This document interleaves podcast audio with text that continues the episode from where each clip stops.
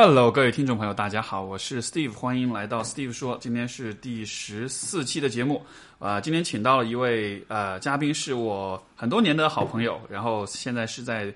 华东师大的社会学系呃做副教授，他在之前也是在美国留学，现在回国来之后，这个教育我们的祖国的下一代，呃，他叫做魏伟。那么呃呃，他的这个主要的研究方向呢是在这个。呃，性别研究，在这个男性气质研究，在性少数群体同志研究，总之他所关注的方向都是可能我我个人是觉得特别有趣的一些话一些一些一些话题吧。所以今天请到他，我们到的到我们的这个节目上来，跟我们去聊一聊他所他眼中的这个呃，我们说两性关系，或者说同性关系，或者怎么样的，好吧？那接下来就请出魏伟。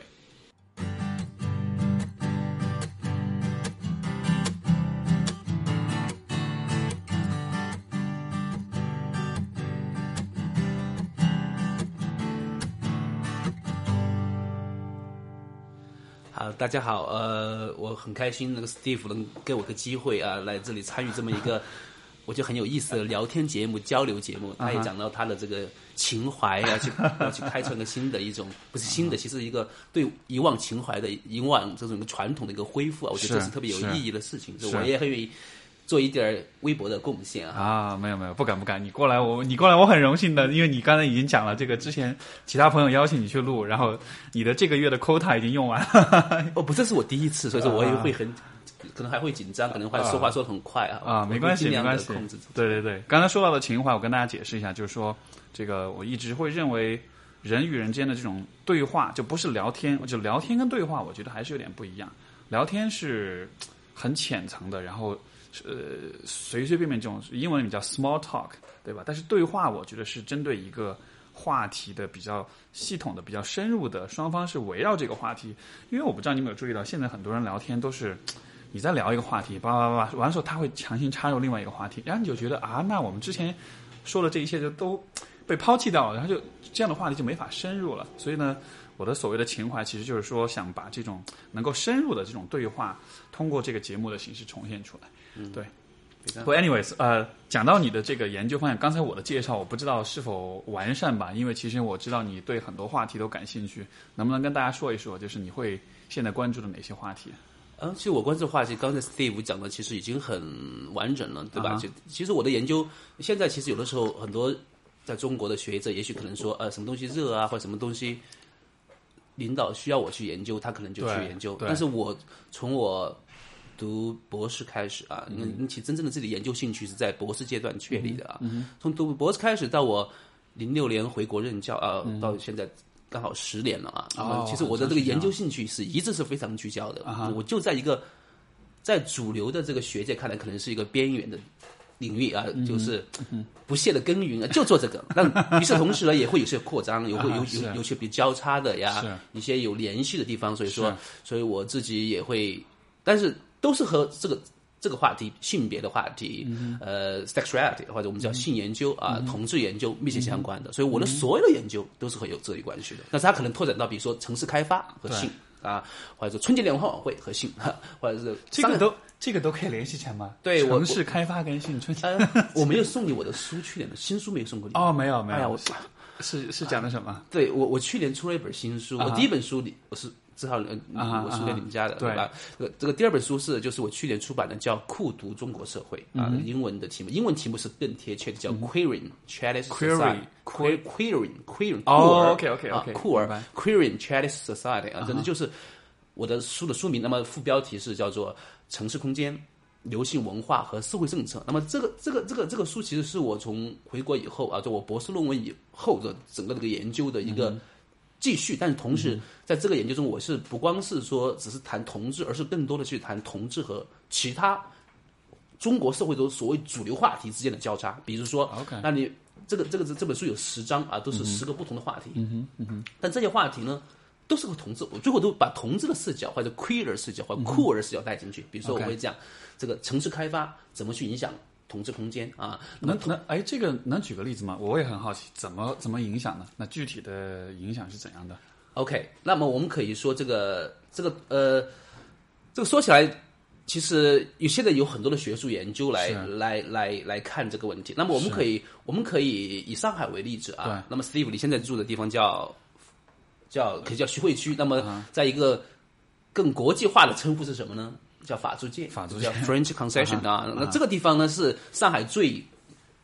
叫做 transnational 的地方，啊，就是外国人很多，这种老外很多啊，是一个非常多元文化的地方。是那同时呢，这也是上海的同志的酒吧、同志很多场所集聚的地方。啊，就是你会发现，这个这个同志空间啊，这个这个这个酷儿空间，它也是和有一个分化啊。那么它，那么它为为什么这个空间会集中在这个地方？在集中地方，因为这个地方它会彰显的是这个城市所谓 cosmopolitan，、啊很世界主义、很多元的一面啊，很多的一面。那么在这个空间中，可能你可以讲，在这个在在这个这个这个法或法租界啊这边所很多的同志酒吧里面的很多老外啊、外国人，然后大家讲的语言也是英文。也是英文，所以它这里个同志空间是个非常跨国主义的空空间。OK 啊，这地方一方面可能它更加安全 OK，对吧？它因为有有有这种跨国的背景，另外一方面，他可能也更能够去呈现一个所谓的更加包容的、更加世界主义的上海形象。是啊，是，就好像这里的在这个地方存在的同志的空间是更符合人们对这个区域的这个空间的期待的，就对对对零出现的地方，对对对对对，但是但是这个空间同时，它比如说它可能这是更昂贵的，你要去你你你进去你要你要。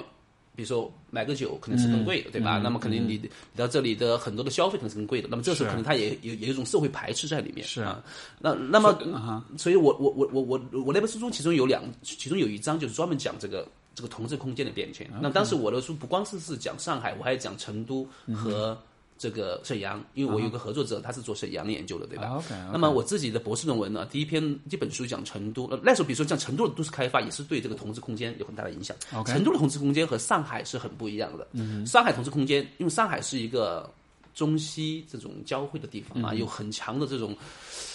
cosmopolitan 的传统啊，所以它这个同志空间一直都是有这种特点和外向性的，和老外交流很多。但是。成都啊，我觉得 Steve 也是成都的啊，那我们都成都人。那么成都的地方，它其实是更本土的，那很多成都空间是在公园里面，对。是在一个茶馆里面，是在一个包括我如果大家对成都很熟悉呢，文殊院啊是成都著名的一个寺庙，那里面以前也是个很，我们成都叫嫖场哈，嫖场 嫖场啊，嫖场就是这种渔场，那么叫渔场也可能叫这个同子，英文叫 cruising site 啊。啊，那那些地方那种公共的空间，但是那些空间相对来说就是比较开放的，啊哈。开放它比较不需要花钱。你在成都的茶馆五块钱就去。我我还真有去过那边，然后但是我去那儿我真的只是坐那儿喝茶，没有注意到。对对 对对对对对，它茶馆也不是说完全是一个像像在上海这边是专属空间同志酒吧，它是个开放式的，所以它的这个门槛很低，谁都可以去那么可能很多同志，我们成都叫嫖边儿，集中在某个地方一块喝茶，一块交流，所以那种空间它的特点是门槛很低，那么大家都可以去。是但所以说，它对一一个。人的这个所谓的经济地位要求不是很高，但是后来随着这个随着这个城市开发，把这些公园、把这些绿地给对比如说拆迁，或者是把它给把它给要把它 beautify 个城市，那么就把这地方全部给拆除了。是拆除了，实际上对同志来说就丧失了一个可以进行社会交往的空间。那么他们可能就没办法，就要去酒吧。那酒吧可能是你到那儿去喝一杯酒就是三十块钱。啊以前你花五块钱的喝个茶就可以待一下午，但现在是要花三十块钱。是所以这个城市开发其实对同志的这种日常生活、社会交往是有，影响所以。所以其实这就给不同社会阶层的同志设置了一个分化的一个一个机制，对吧？如果像如果在上海的法租界，你在这儿混的话，那你应该是收入上应该比较高的。是是那那那 OK，那比如说像在上海，对因为我还呃，那么呃，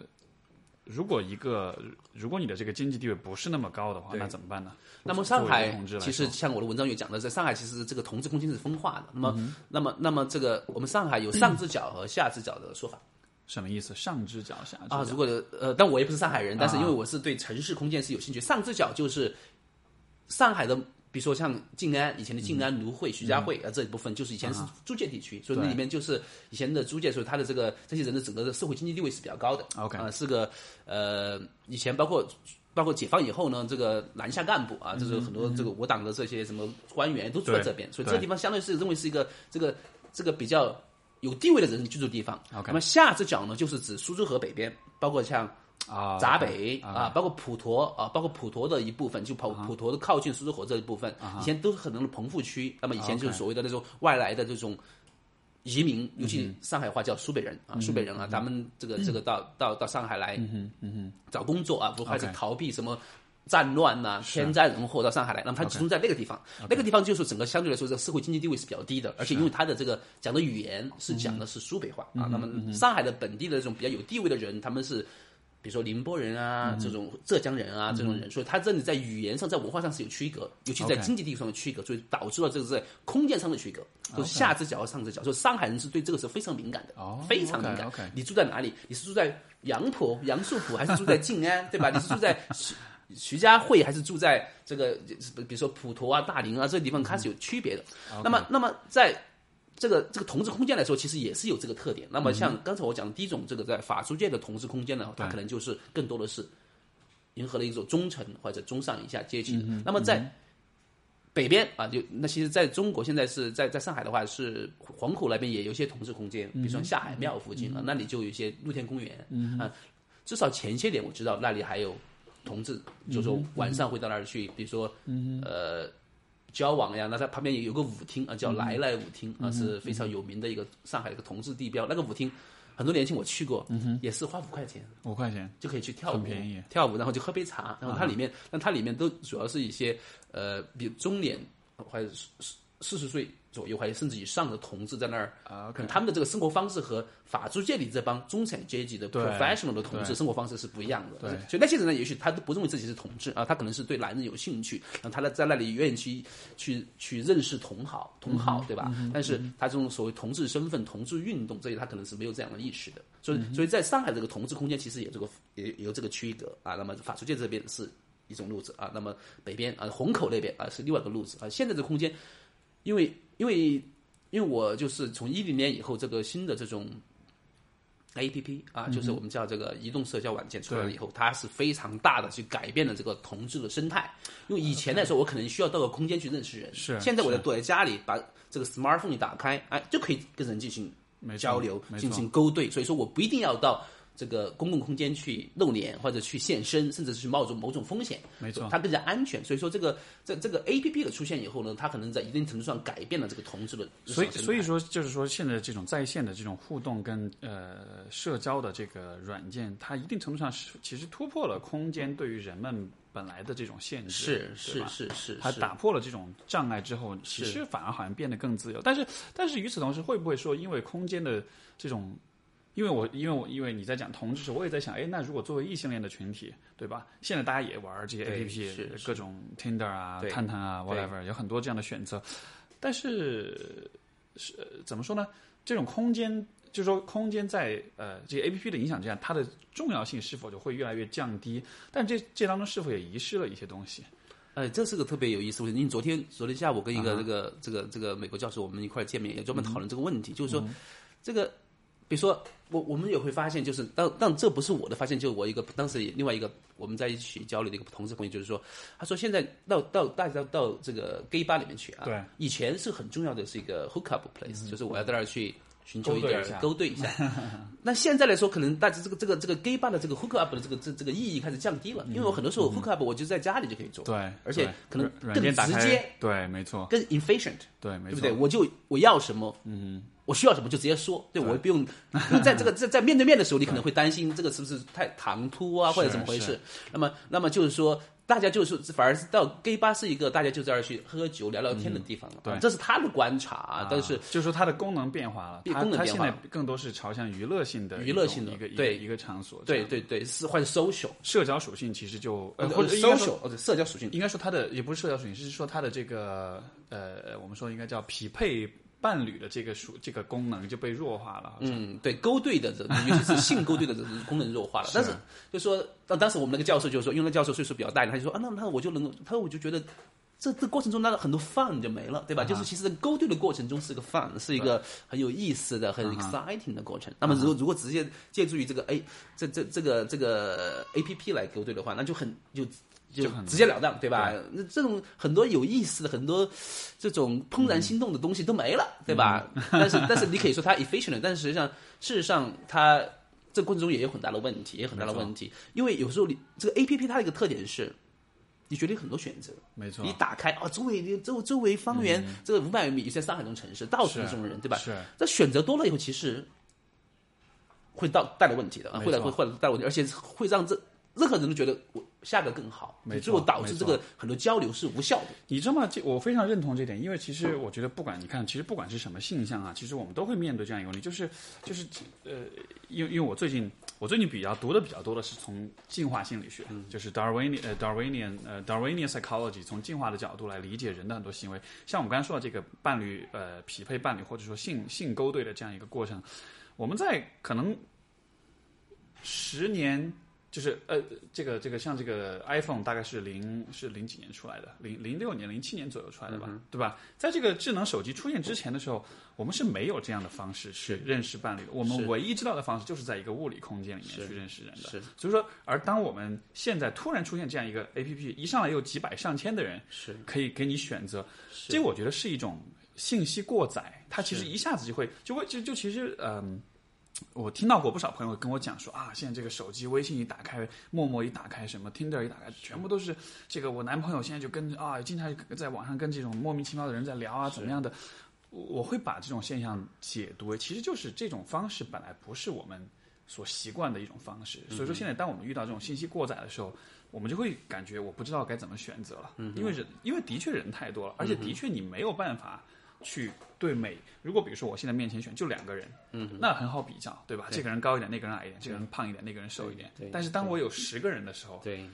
然后 A P P 打开有一百个、一千个人的时候，对，你是没有办法做选择的，是是是，所以反而会有这种好像我们跟更多人联系起来了，但是我们跟他们的关系反而很更难去是变得更是更是对，因为大家都很心急，或者都都很没有耐心。嗯，我都马上就我这个不行，马上就换下一个，没错。而且这个，因为我很有意思，最近我今年有一个学生，我现在在这个学华师大也指导这个研究生呢。今年呢有一个研究生，他毕业的论文啊，他今年毕业了，他的毕业论文就是写这个同志 A P P 的约炮软件啊哈，约炮软件，他就专门分析这个这个 technology 这个技术，新的一种这种。交友的社交的技术是如何影响这个社群交往的伦理和社群交往的这种方式啊？我觉得是非常有意思的研究啊。这个研究其实在西方已经有大量的出现，中国还是比较少的啊。这个研究他我也非常自豪啊，他这个论文就是优秀论文，优秀论文。那他就讲就是说，比如说你像 A P P 的很多设定，对，他把人，我们经常会大家一讲到这个相亲角，好像大家觉得很啊，那是把人都给完全就是 就是把它把它简化为就是数字啊，数字就是就几样。是，其实 A P P 那那个这方面一定程度上也是这样的，他把他把你身高什么样子，就把你把你 categorize，没错，过来，然后呢，其实把一个具体的活生生的有血有肉的人完全给他给，没错，这样。把它简化为是一个几行字几行字对对对对。衡量的一个。对，是，没错。所以你必须要去 fit 的东西。如果你有的人如果不如果不习惯这个方式的话，那可能他交往起来就会有问题啊。他会可能就，所以为什么这个一张相片是很重要的？是，对吧？这在在那种地方没有相片，那你的机会一下就少了，可能少了一百倍哈。没错。所以说他那个东西现在这个呃有很大量的一些研究去反思这样的一种交往方式，它对人的交往所带来的影响啊。当时当时当我这个我这个学生还讲这个，就是包括这个社群伦理啊。以前因为同志不论是在茶馆。对，或者是这个来来舞厅，甚至酒吧里面，对，我们有机会去交往、去认识朋友、去建立一个 solidarity，就是有一种团结、社群的意识。但现在是完全原子化、个体化了，可能我就只有一些炮友，只有一些单独交往的朋友，那这个社区的意识是没有了。而且因为所以社区没有了之后，伦理其实就变得更加的松散，甚至说是就不重要了。呃，不是，不，就说比如说你你说的伦理是指什么？是指人与人交往这样呃，交往的伦理包括包括一个什么，把把一个社群凝结起来的一些很重要的一些规则原则。比如说，现在我们如果不去公共空间，就就满足于这个 A P P 的话，那么我们在上面建立的人是个体化的、原子化的，而且又刚才我讲了，这个新的技术带来了选择多样性，导致整个的交流是。不深入的，甚至很我可能甚至这个人我有一千个选择，我在这里我在这里装一个变个 jerk，that matter，对不对？我我就我就撒个没有后果，就没有后果，没有后果，我不会担心。所以说，如果每个人最后都这样想的话，那么就是说，这个这个交流是不光是没有效果的，而且是负面的。你知道吗？其实我觉得这多少能够解释现在很多这个，当然因为我面对人群是异性恋偏多一下，但就是说。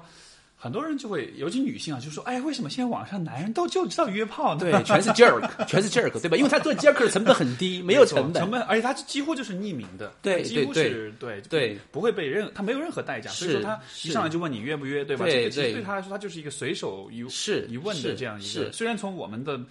从接受的一方来角度，我们觉得啊，这是一个多么恶心的事情，是是，对对对对，我觉得。所以他给人的印象就是说，哦，这个社群的人全是混账，全是 jerk，这就是对社群有影响了。他和以前在公园里面，我们会。注意礼节，注意方式，没错，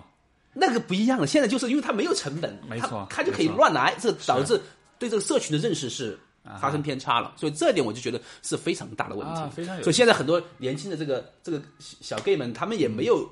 机会去进像以前那种空间交往，他就全是利用 A P P。那他就说这里全是 jerk，我我对这个圈子完全失望，因为碰见全是 jerk。是，所以其实这是这个 technology 造成的。而且可以，比如说我我我我的日常研究中，有的时候也是通过这个网络来招募我的访谈对象，我就明显发现，这个人在网上网下，他呈现的形象是完全不一样的。在网上，他可能是个非常 hardy 的啊，我总是这个这个这个 呃非常 desperate，对不对？但是网下他是个很很 gentle 的、很有礼貌的，这种很有分寸的朋友。所以说，其实就是网络，它其实是会歪曲一个人的一种 self you know presentation，对吧？的自我呈现。没错。所以说这时候，如果你对像我们做这个研究，我对他，我对。他有客观的认识，说我知道这只是一个假象啊，我知道我不会被这个现象所蒙蔽。但是对很多年轻的，或者说对很多的对这个这个现象没有足够研究的同时，他们可能觉得完全就失望了。是的，这这就导致这个社区伦理的变化。是的，所以所以所以这我想到，我以前经常跟我的微博上经常跟这些网友们说，我说你们千万千万不要花太多时间在网聊上面，因为现在有很多那种。呃，两就是就是说这种异性恋的这种家庭啊，他们两个人相亲介绍哈，都是先给微信，给了微信聊聊一段时间，聊得好呢再见面，对，然后我就说你们千万不要聊太长时间，聊天聊久了就聊死了，就没有那个见面的兴趣了。但其实真正见了面之后，两个人的这个互动，活生生的人的互动，我觉得才可能才是更直观一些的吧。所以，所以，所以，所以，所以，所以，可能从这样一个角度，嗯，呃。我觉得也多少像，就是说，因为刚才我们说技术打破了这个空间对于人们的行为的这种影响，呃，当然，因为当我们面对技术，总是有这个期待的一面和焦虑的一面。我现在所看到的这个焦虑的一面，或者说不好的一面，其实就来自于它是一个看上去让我们跟更多人连接，但其实它。很大程度上重塑了我们跟别人交往的方式，而且这种方式像你刚说“原子化”这个词，我特别喜欢，因为我觉得就是这样的，就是每一个人都是完全为自己去思考、为自己去考虑的时候，呃，我们的行为在很大程度上就不受任何东西的约束了，可以说是，是对吧？像比如说以前大学时代，一帮朋友在一块儿，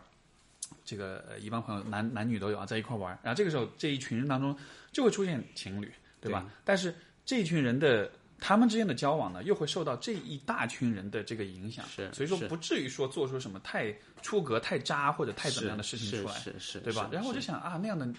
呃。也也许这也是为什么大家会说大学时代的这个恋情是很纯打引号的纯洁的，是是因为其实它因为大学也可以看作是一个公共空间，是在这个空间里，你和周围人的关系是相对来说是很紧密的，是所以说你的行为，你的我们说俗气点，你的节操可能是受到一定的限制的，对。但你走出社会之后，尤其你在北上广自己独立的一个人生活，你就变成一个个体，对，你的原则也好，你的节操也好，对，不那么重要了，是。而且这个技术是把这个问题变得恶化了，对吧？它它 facilitate。这个东西了没错，对技术它让这个东西，但我们也不能否认技术的这个进步性啊。那比如说以前，我想这种 A P P 啊，那上海你可以说我们这个同志的很多啊，到处都有哈。但是你比如到个小城市，在这个 A P P 出来之前，你能想象我这附近还有同志吗？但是现在你打开，哦，原来我们村里都有。这这就是，当然他他可能他可能不会报露露脸，但是你就会觉得啊，同志无所不在。我觉得这一点它是积极的意义。否则的话，以在个小地方，在一个不太开放的地方，那也许你。没有同志没有什么更多的机会去彼此认识，但是 A P P 确实是提供了更加安全的方式，让大家知道哦，这个人是无所不在的，对不对？没错，他的他的确也是作为一种信息促进信息传递的方式哈。是是。刚才你提到同志，你也提到酷儿，嗯，这两个词，说实话，我现在都不是特别清楚他们俩之间的，就同志我知道，但是酷儿到底是什么意思？能不能 queer？对。那我你英文是很好的啊，那在你的理解，queer 是什么意思呀？其实我也文的英文的本意是什么意思呢？我也不是特别确定，我没有专门去查过这个词的定义，只是看到说这个 LGBTQ 有一个 Q 对吧，在最后，但是但是它具体的这个涵盖的范围或者它的定义是怎么样的呢？OK，那这个是个比较呃学术的问题啊。但是如果简单地讲，queer 的英文本意是怪异的啊怪的，对吧？奇怪的，是是 queer，对吧？这个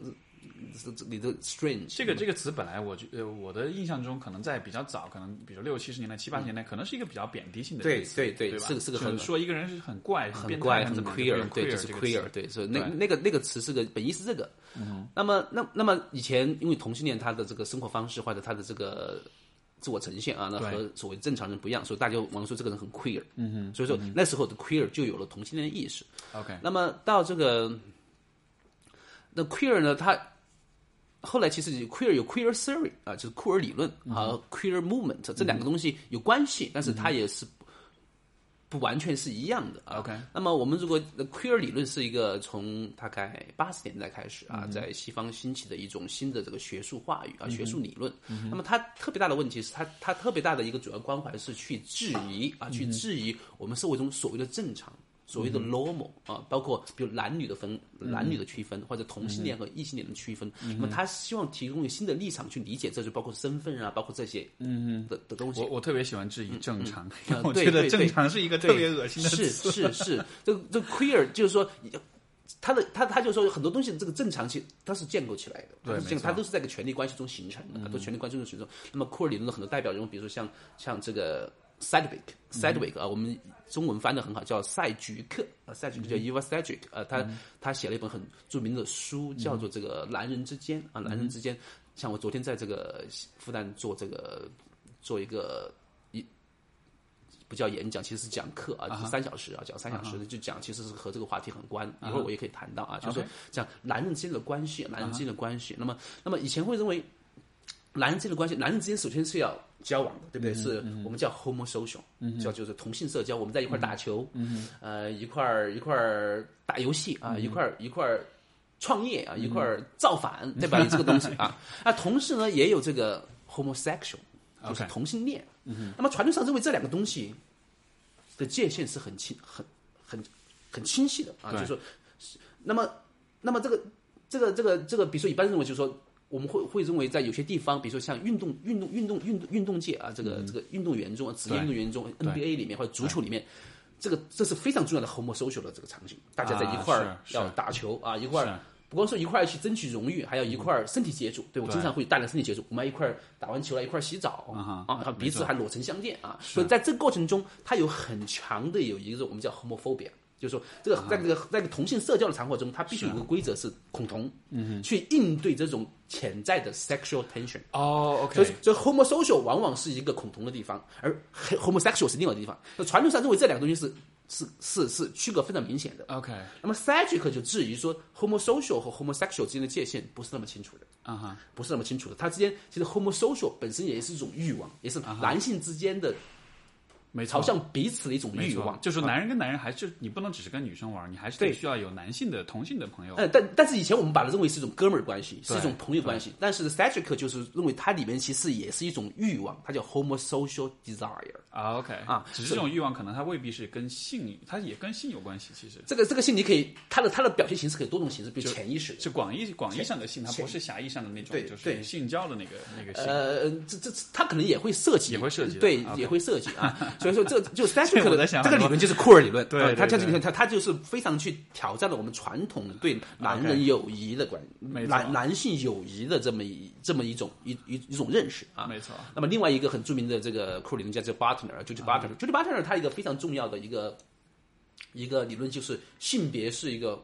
超演啊，他用的是叫超演叫 performality，但是我们社会学其实老早在他之前就讲性别是一个表演的，嗯哼，性别是个表演。像我上课的时候，我经常会会会会举些例子，比如说放放一些相片在这儿，问大家，哎，这这个是。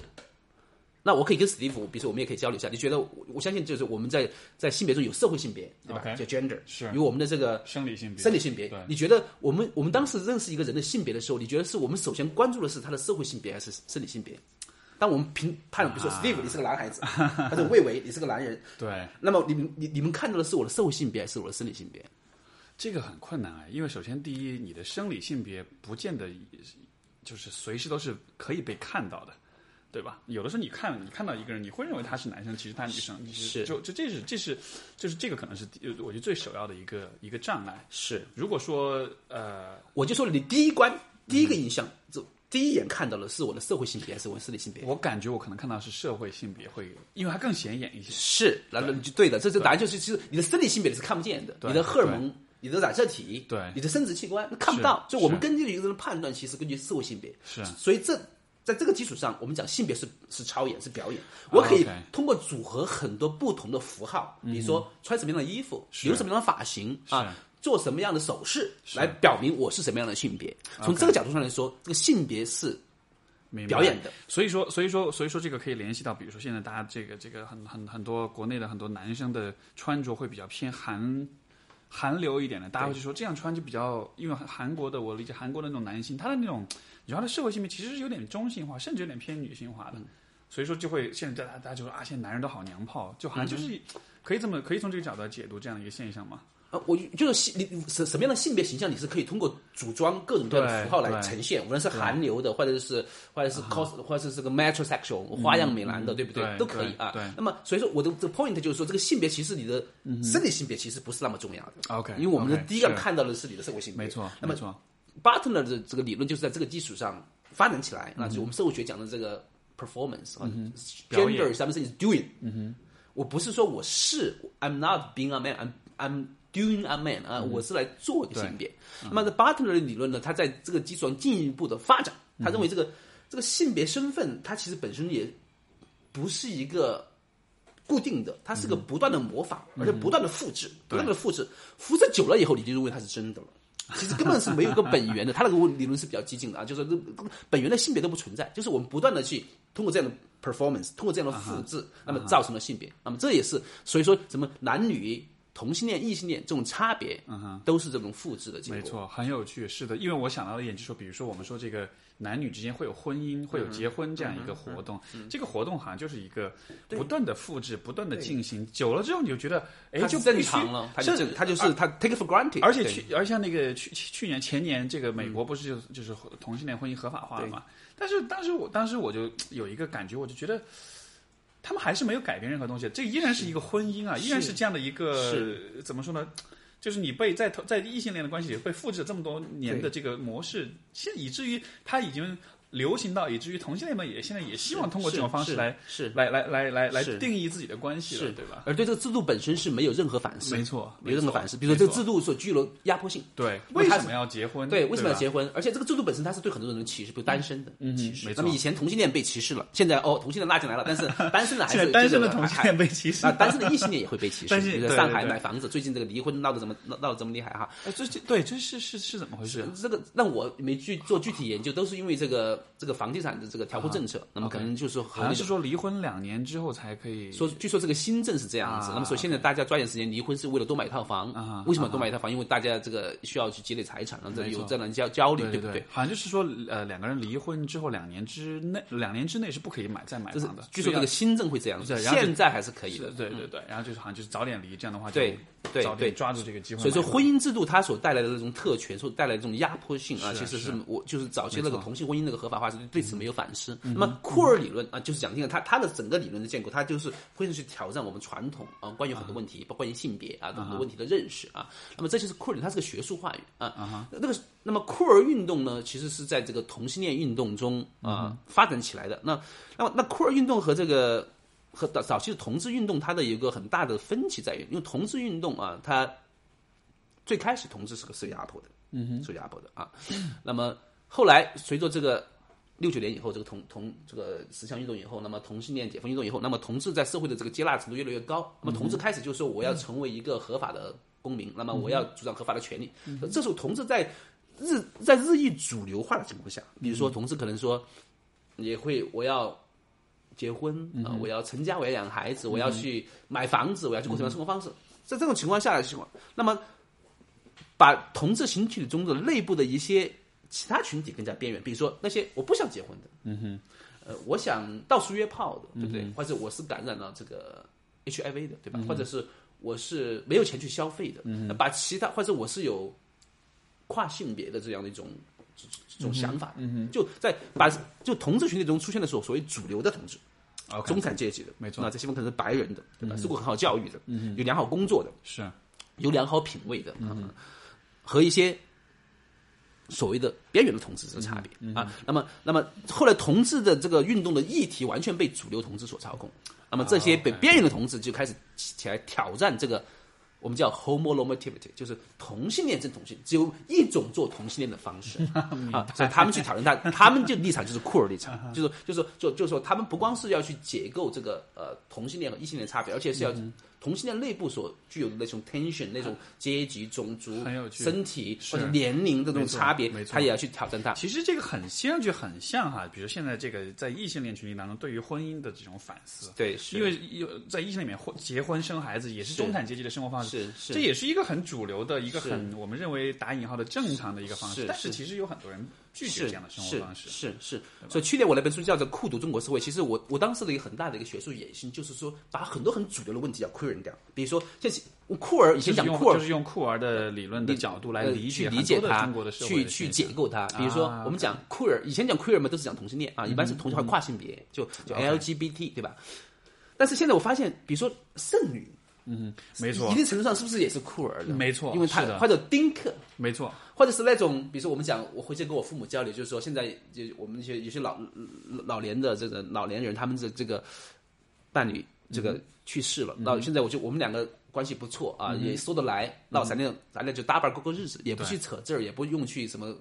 朝也不用夕天下，对对对。那种生活方式好像说起来是和。什么法律啊和什么伦理有冲突，但是它是不是也是一种酷儿的形式？没错所以我就觉得，在一定程度上，其实每个人都有酷儿的一面，嗯而且、而且在今天这个社会，其实是创造了一种环境或者一种结构性的环境，让大家可能你不酷儿的话，你要过个那种传统的 正常的生活，可能变得越来越困难了，因为你受到的挑战太多，没错对不对？对不对？比如说。比如说，你像那种现在这个社会这么流动，嗯哼，这么流动，对吧？你很可能这个就要分，为了为了个人价值，你要去要去要去到另外一个城市、另外一个地方。如果你还是恪守很多传统的原则的话，是你这个日子恐怕没没法过。所以你看，比如说现在这个留守儿童，对，我觉得如果你也用从酷儿的角度来理解，就是、就是他们认为必须生孩子，嗯，对吧？但是生完孩子的结果是什么呢？是有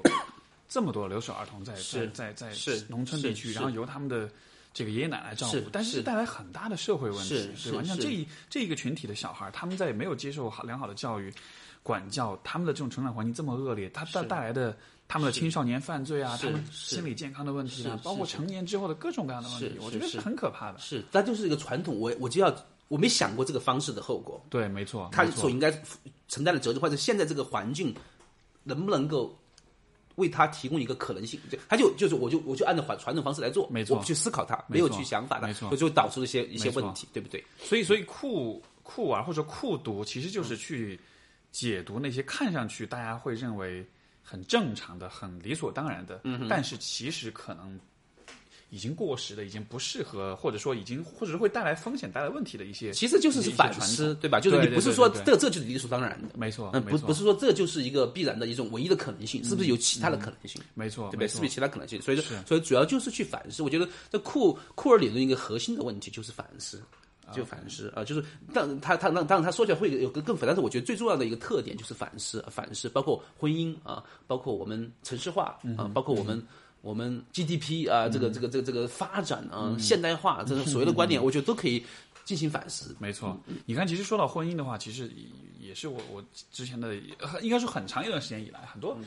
呃我的这个来访者也好，或者朋友也好，或者是粉丝也好，都会都会问我，这婚姻到底是干嘛的？结婚到底能做什么？对吧？就是大家其实很多人走就。因为我我我发现一个很有趣的现象，就是我有很多来访者，就是他们是来找我，是因为他们的婚姻持续不下去了，已经一团糟了，已经几崩溃的边缘了。是是我会问他们，你们当初走入婚姻是为了什么呢？是是，他们说不知道啊，就大家都结婚，我也就结了，糊里糊涂就结了，对嗯吧？我就觉得。天哪，这么重要一个生活选择，然后你就糊里糊涂进去，嗯他并没有考虑过婚姻给他带来到底是什么。嗯嗯嗯当然，我自己的理解可能就是说，呃，婚姻更像是一个一个一个一个一个媒介，或者是一个一个 vehicle，就是它是一个载具，它承载着你期望从生活中得到的某些东西。嗯，那当然每一个人期望得到的东西是不一样的。嗯哼，你可以是因为这个满足社会期待，嗯，你可以是为了繁衍，你可以繁繁衍后代，你可以是为了经济上的这种生活上的这种联谊、这种联姻带来更多的利益和这个便利。嗯，你也可以是从情感上获得亲密。是，但就是说。就其实人们从婚姻当中其实是期待不同的东西的，对。但是问题在于每一个人的这个，我们说他的这个需求的这个 profile，他的这个需求的排列是不一样的。嗯那结果就是两个人可能。婚在结，如果你对婚姻没有这样的反思，是走入婚姻之后，是你才发现原来我们需要的是完全不一样的。对我只需要你给我每天给我做饭、烧饭就好了。是你需要的是要我们情感要很亲密。是那抱歉，这这两个东西是对不起来的。是是是。然后然后，但是这个时候已经很多人已经结婚了。是。然后他们是就是他是在结婚之后，他通过他的实际的相处才才才意识到，哦，原来我是需要这样的东西，你是需要那样的东西，但是我们俩是完全不匹配的。是是是是是。而且在现代社会中，这个婚姻的很多功能呢，它也被外化了，就是它它很多人可以替代它。因为因为比如说婚姻的功能很重要的功能是一个性活动，合法的性活动。那么现在对 合法性活动，对对，这应该是中国唯一合法的这个性性性关系吧？现在来说，从严格从法律的角度来说，法律上也没有说婚外的就不合法，所以说这个东西，这就就说这这是个伦理啊，这种传统的对对吧？就性活动。那现在就是说你不结婚，你也可以有性的活动，对对吧？你单身的，并不就意味你就是完全是没有性活动，没有性。但是很容易被如果要给你扣一个卖淫嫖娼的帽子，嗯，倒不是，倒不一定是卖淫嫖娼，就是或者生活作风问题，对吧？生活不对吧？这里面可能这里面可能会生活作风问题，这是一个感觉特别八十年代七十年代对对对，那个时候就不 就。可不会卖淫嫖娼，就说你单身的时候如果有性活动，他可能就说你生活是不是太放荡了呀？呃，这样的词对吧？这样的词在里面，或或者是太随便。那这里面也有这个，也也有这个所谓的性别差异，对男生和女生肯定双重标准啊。但是我是觉得社会整体来说对婚外的。婚前的婚前的性行为现在是越来越宽容，越来越宽容。就是说，那如果这这个性的性的需要能够满足，我干嘛要结婚？那么这就是婚姻的其中一个很重要的功能就失去了。第二个是，而且而且甚至我会认为，呃，结婚反而是对性，如果是单纯从性的角度，结婚反而是一个不利的一个选择。对，因为它可能是限制了限制了那种呃限制选择，它就是而而且但得取决你怎么去怎么你们婚姻中内部的这种协商。而而且还有另外一个相关的角度，就是说，其实呃，当然这个可能从更心理的角心理学的角度来解释，就是说，呃呃，比如说一夫一妻，对吧？他们结婚之后，这个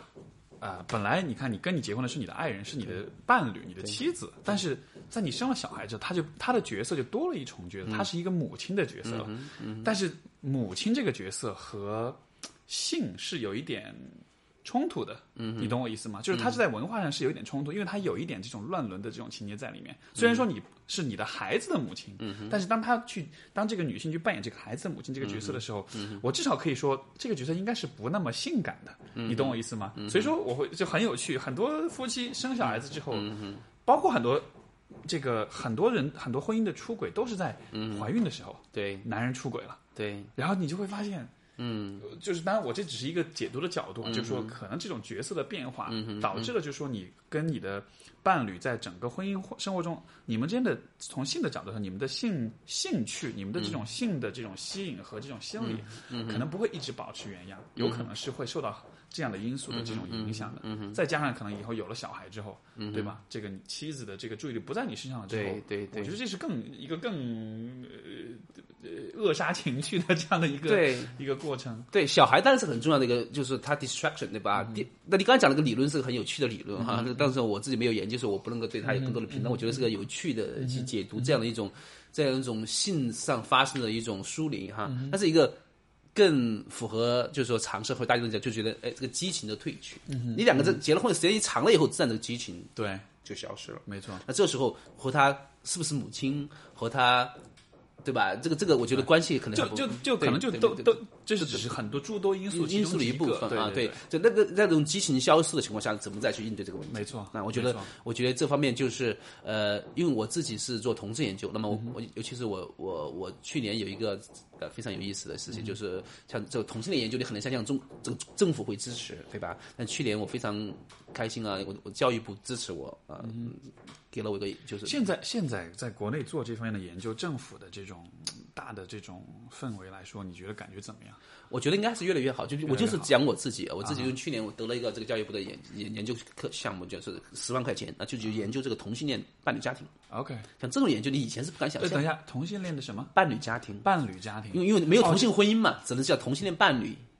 所以是指两个同志结成的这种家庭。对对对对对对对对对对，哦所以所以所以这个研究我是在上海和在四川做。那么这这过程中，我就采访了很多那种在一起生活十年以上的，OK，同性恋伴侣。明白那么你们他们怎么去应对这种激情的褪去？啊哈，啊，他们有些什么样的方式啊？什么样的？让让让让让每个让每个人的情况也不一样，每个人的情况也不一样。但是但是总的来说，同志内部啊是，对这个对这婚姻对一夫一妻的反思，可能是超过异性恋的啊，就觉得我我我觉得你知道吗？其实我跟你聊到现在为止，我觉得嗯就是因为对这个同志群体或者对酷儿呃从酷儿的角度来研究所有这些性少数人群对，我会觉得其实很多东西，因为我在听你讲的时候，我觉得我这些东西我很多东西都能应用在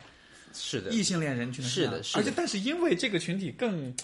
好像就是以对他们的研究关注更多一些，所以嗯说反而就像你说的，真的是比对异性恋的这个关系研究还要多一些，反思会更多一些。因为同性恋就是个镜子，没错。它，照出了异性恋自己的问题。没错，对吧？这这两个是彼此为镜子的，彼此为没错镜子，就是说，就那异性恋中那种婚姻的制度、婚姻的那种稳定性，那同性恋想去模仿，没错，想去想去想去拥抱，没错但是同性恋关系中以前的那些有有没有婚姻所带来的，你可以说是哦不稳定，嗯哼，但是可能是更多的机会，嗯哼，你带来的是可能是一种。性乱也可能是 exciting，更激动人心的生活啊，所以这东西是彼此互互为对照啊，没错所以所以当时我在采访这些 couple 的时候呢，当时也会发现，尤其是男、男性男性啊，这男同志里面，他们就是说，他们也会有一些有一些策略去应对它，对吧？包括开放式关系，开放式关系啊，但开放式关系这个。这个这个应该大史蒂夫你应该有了解对吧？在这个这个，尤其是在性方面的开放啊，开放。那么这开放关系，但但但是不同的 couple 之间，他们也有不同的这种原则啊。这可能是需要两个人相当程度的信任之后信任才能够建，立起是。是，对，而且因为因为其实我觉得人们对所就是开放式关系其实会有一种误读，就觉得开放式关系就是没有节操、没有道德了。对对但是其实真的要让一个开放式关系能够 work，能够是其实反而是两个人需要有非常是注重原则性，非常注重这种规则，非常尊重彼此，才有可能让它才有可能让它持续下去。当然，当然，这是这信任是最重要的。其实当时我在研究的时候，我其实是有更多的期待的，但是其实我会发现，可能这是因为中国嗯对特定的环境，可能大家还是不太习惯，哪怕哪怕。gay couple，哪怕同志 couple 之间，他们也不太习惯是对这个问题很开放的谈，啊，OK 可能更多的是一个不说不问，就说就说就说你不要过太过分。那么我们这个 大家或者是我们是形成一个这个这个睁一只眼闭一只眼睁一只眼闭一只眼，但我们就说，但是但是大家有个默契，你可以说有一种这种默契其实是对这个关系的一种一种协商的结果，对不对？但是就像这种开放式的去讨论它，我觉得可能是因为。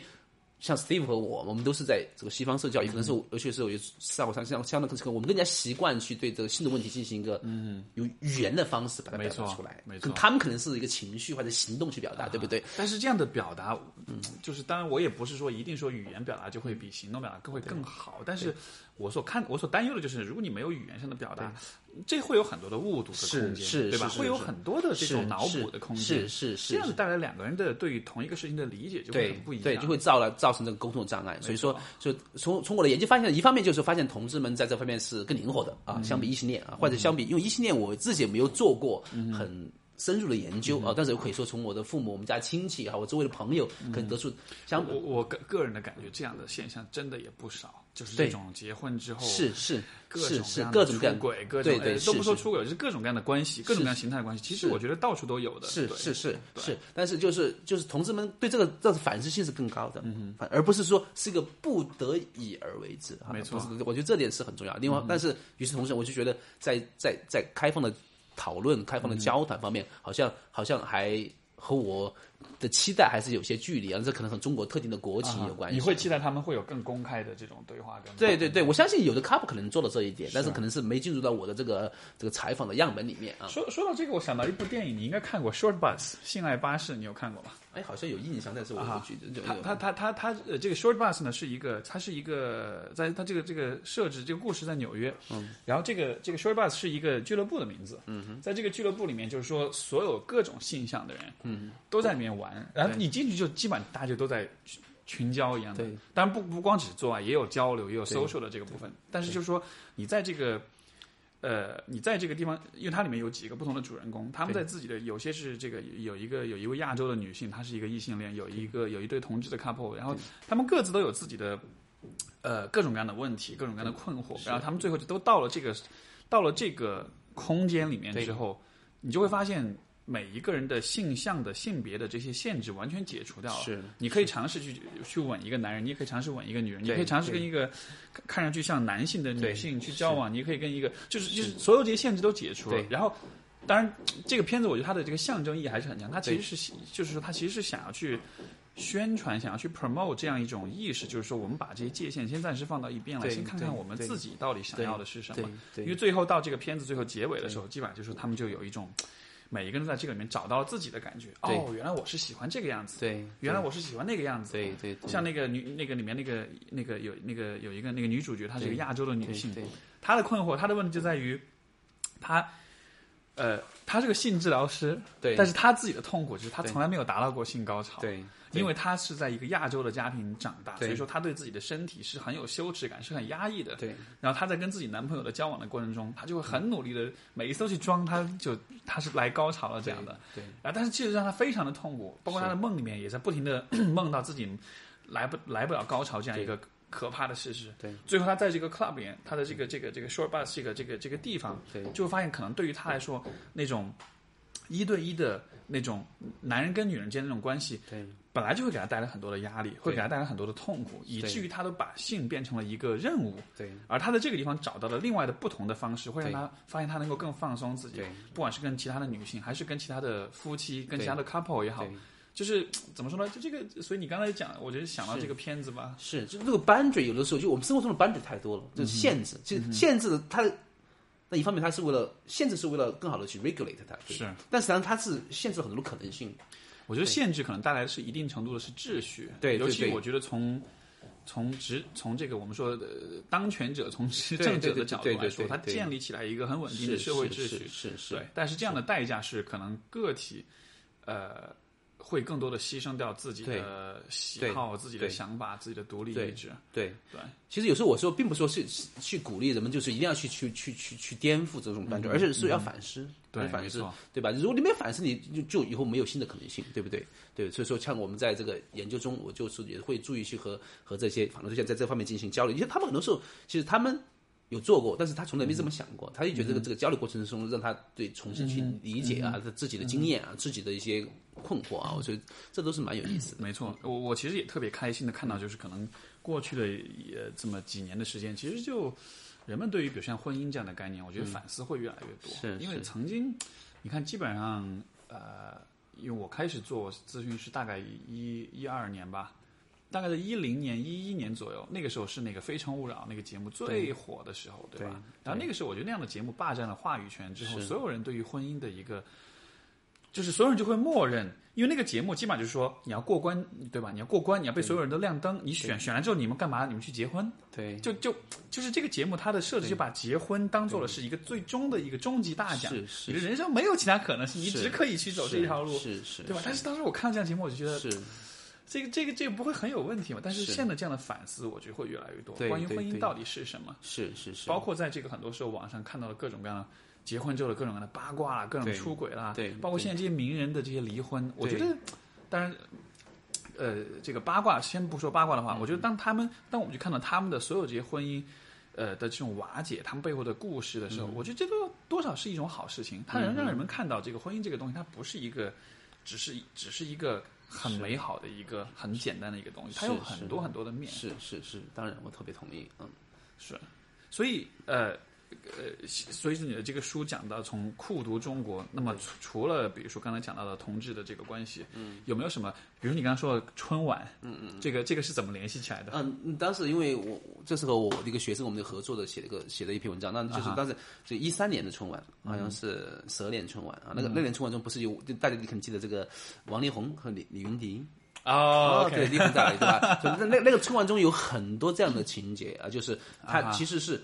就说，就同志议题曾经其实曾经是一个非常边缘的议题，没错，就是就它在这个公共话语中是不存在的。我叫我用的词叫符号性灭绝啊，符号性灭绝。但是那届春晚中啊，它有很多大量的叫卖腐的情节，它是为了吸引观众、吸引讨、吸引讨论、吸引眼球，从而提升收视率。但是哎，OK，我我先问你一个问题，嗯，为什么卖腐对吧会吸引眼球？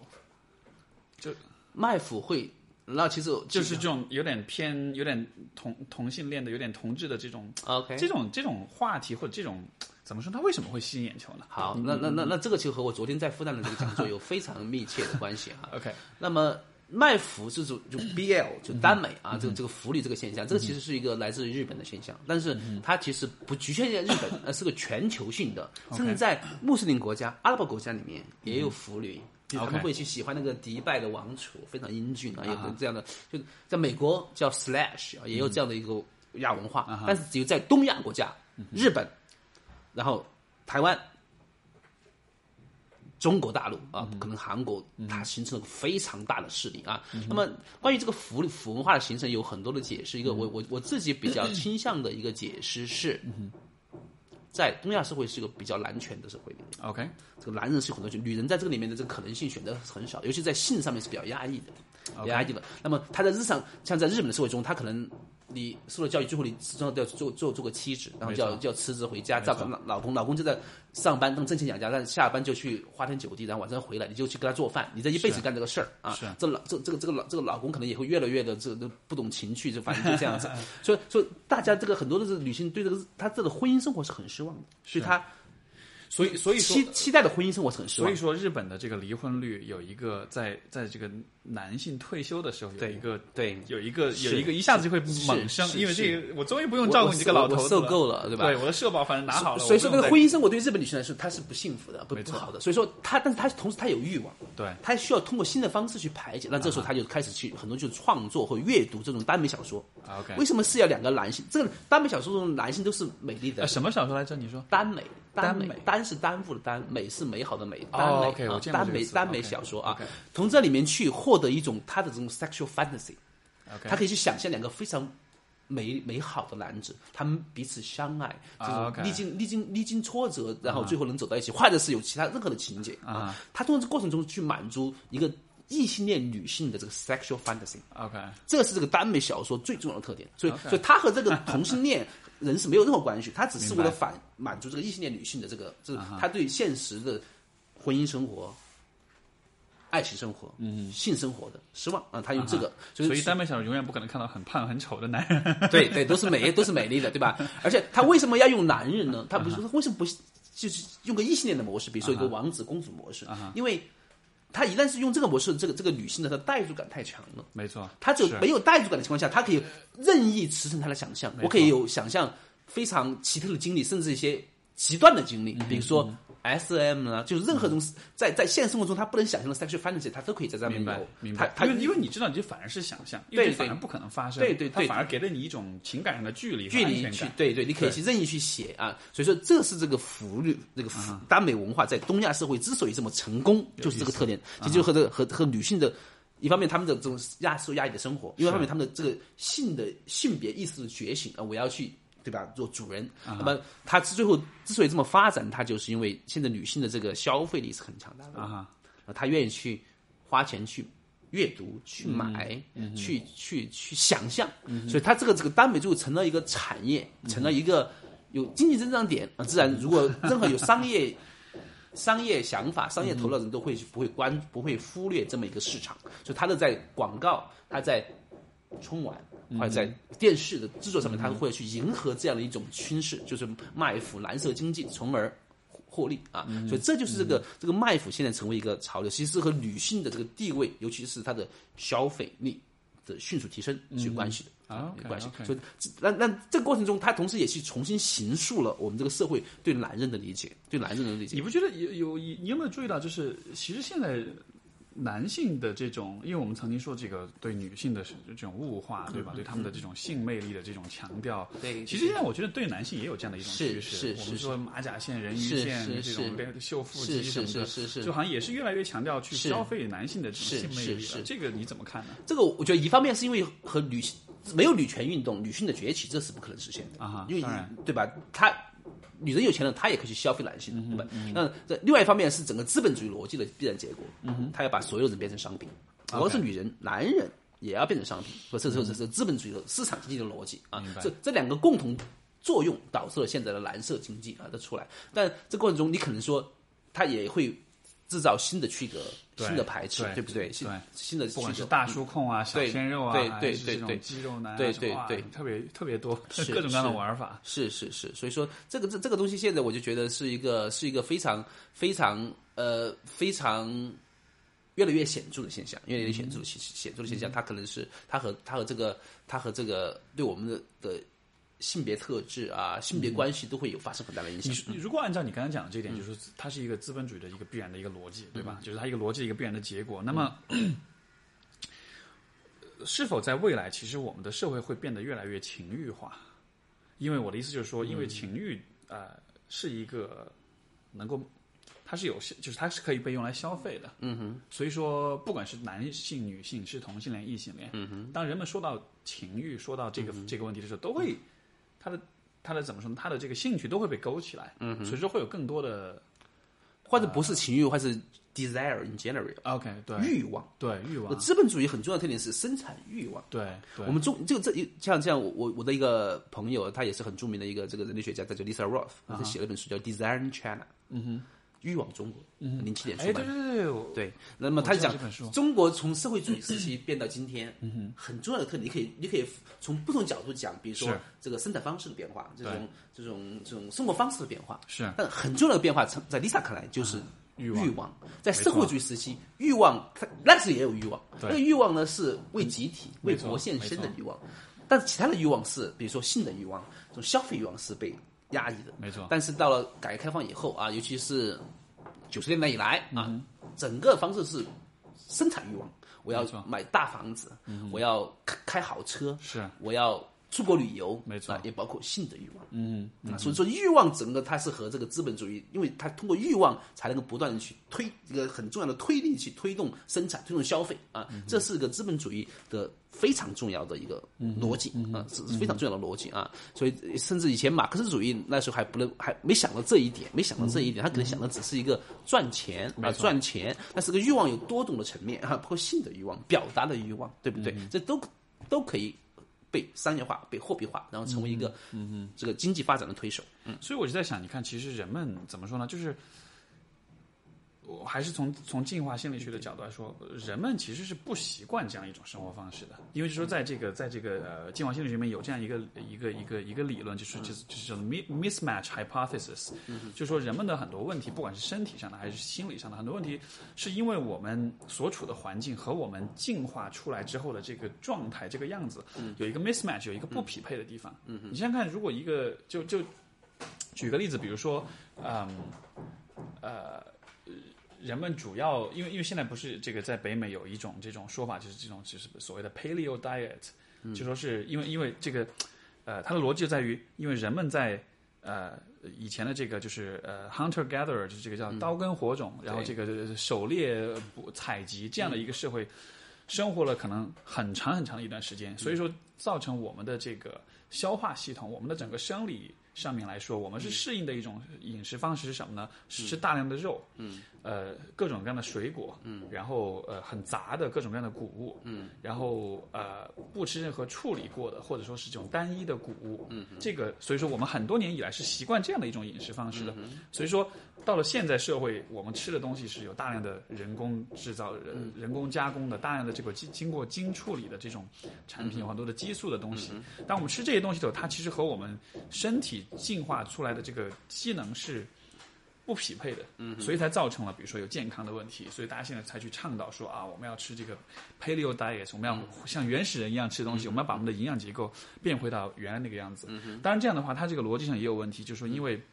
那个年代你。每天你除了吃以外，你需要花大量时间去打猎，嗯哼，去去去采集，所以你的运动量其实是很大的。而现在的人，你不能只靠吃来解决你的问题，你还是你你的生活方式，其实你看我们的生活方式也是已经变了，是已经和我们进化的这种，是。比如现在比如说这么高比例的肥胖，对。啊，各各种三高，对。就是它这个 mismatch 这个呃这个这个这个理论，它其实解释的就是我们的身体的机能和我们现在所处的环境有一个很大的一个不匹配，所以说我就在想。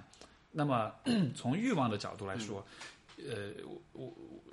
因为我们曾经生活的世界总体来说是很简单的，对吧？比如说，我以工业革命为为一个节节点，在这个之前，人们的生活是非常简单的，我没有那么多的欲望。而当这个后来我们说工业革命之后，或者说资本主义社会开始发展之后，欲望一下子就被开发出来了。但是当我在想，作为一个个体，比如说作为一个，如果我生活在比如十三、十四世世纪，这时候我突然把它用时间这个时光机器把它运到今天来，它可能会疯掉，因为现在太多欲望，有太多事情你需要去做了，对吧？你你你的整个心智会被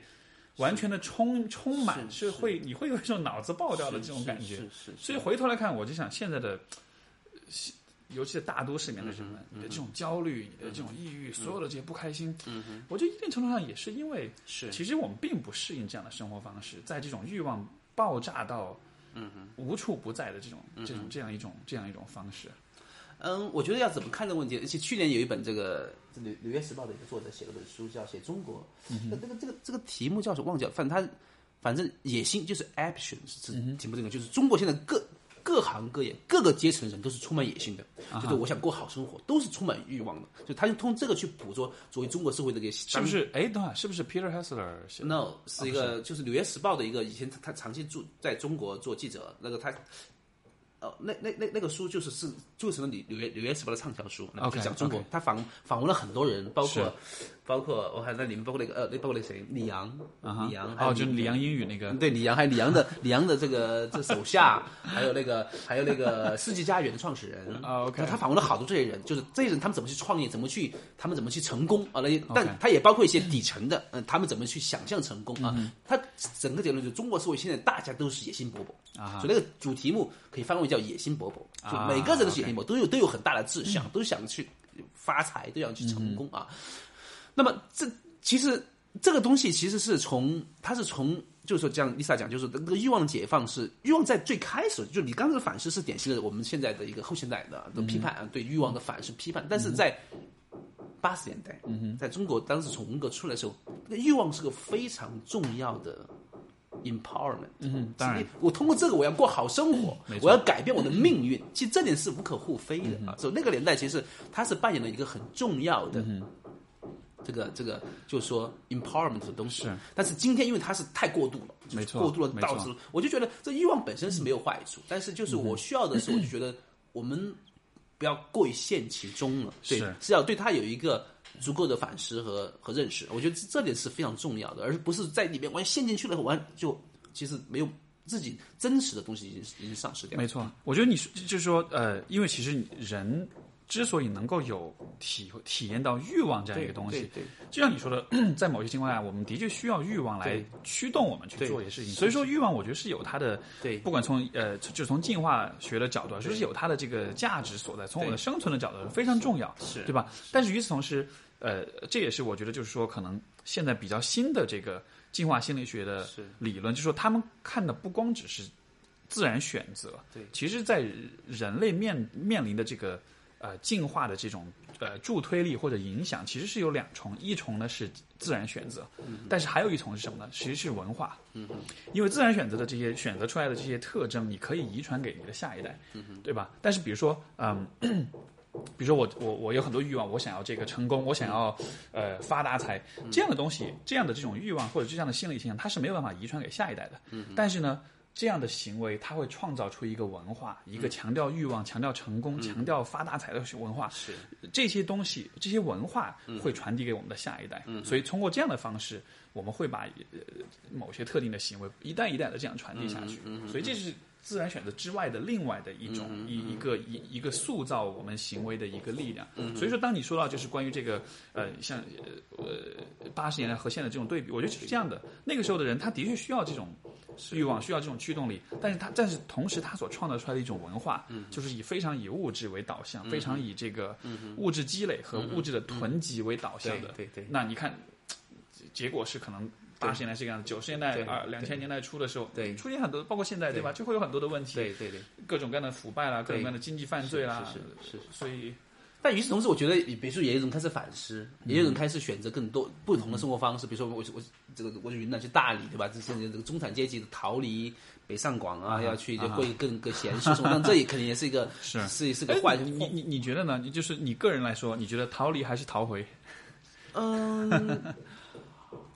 我我觉得可可可能就是就是用我的这个生活状态，我觉得在大学里的生活状态和和和和很多我们这个职场白领可能还有点不太一样对吧？是没错就就是说，那像就像就像我们这种生活方式啊，在大学生活方式，我们的工资其实很低的。嗯，要是用从钱来衡量的话，啊，这个工作太没有价值了，你这个博士太不值得了。但是非常开心的是，就是说这个社会中其实现在价值也多元了。没错我觉得很重要的一个价值是自主性。，OK，你没有自主性，对吧？嗯。你天天在被老板、老板逼着，天天被这个各种期限给逼着，嗯也许挣很多很多钱，没错但是你是没有自主性的。啊，这样的人太多了。对对啊，所以说所以说所以所以说，我觉得现在另外一方面就是说，其实有很多的多重的价值也开始出现，大家追求的东西，我觉得这是个好的现象，就大家对欲望本身也有反思啊欲望反思，对对对，嗯，你可以说主流可能还是在搞这个东西，但是但是现现在我也看到越来越多的不同的声音啊，不同的所以，所以从这样的角度来说，就是从这种欲望的或者说追求价值的多元化的角度来说，呃，你会不会觉得，可能北上广或者说相对发达、相对开放一些的城市，它的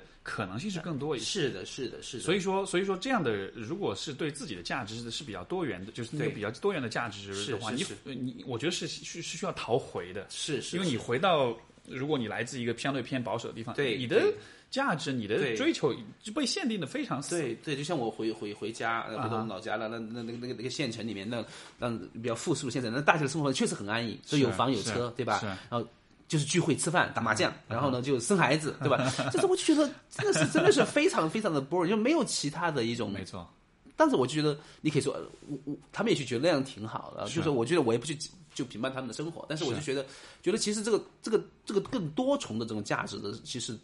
是更有意义的。在在我们至少在我们看来啊，在我们看来，现在现在在中国社会，当然大家有各种各样的这种担心啊，但是我。我总体上看，就是说，如果我们能够按照在在价值多元方面啊，能够能够有更多的空间啊，有更多人去实践，我觉得还还是还是有希望的。不过价值多元，你觉你你，我会觉得这样的一个现象，它是有它的社会阶级属性的。啊，对吧？就是说，就是说，受教育程度、收入程度，呃是。整个的这个社会经济呃地位比较高的人，他可能才有选择，才有选择。所以说，所以说，其实以前我就哦对。在以前我跟我我跟跟别人聊到这个逃离还是逃回的问题，我就觉得逃逃离可能是指。可能就是逃离的这个人群和逃回的人群，如果你有可能去统计或者去了解他们的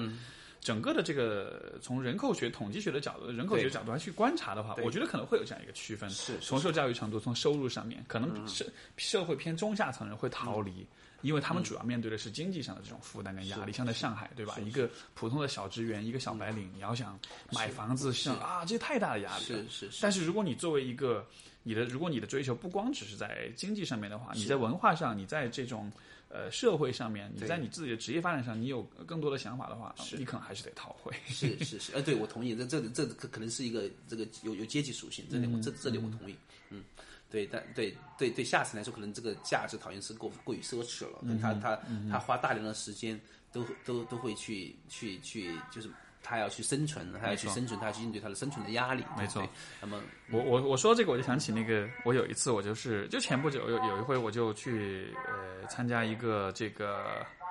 呃，一个就是那种交友活动嘛，就是说，因为当时呢，我是一个朋友去，他他无聊，我就让我陪他一块儿去，我说好吧，去吧，我还这种单身交友这种活动嘛，就我其实很久没去了，但是呢，我就就为了好玩就去。当时在那儿，呃，就有一个这个呃，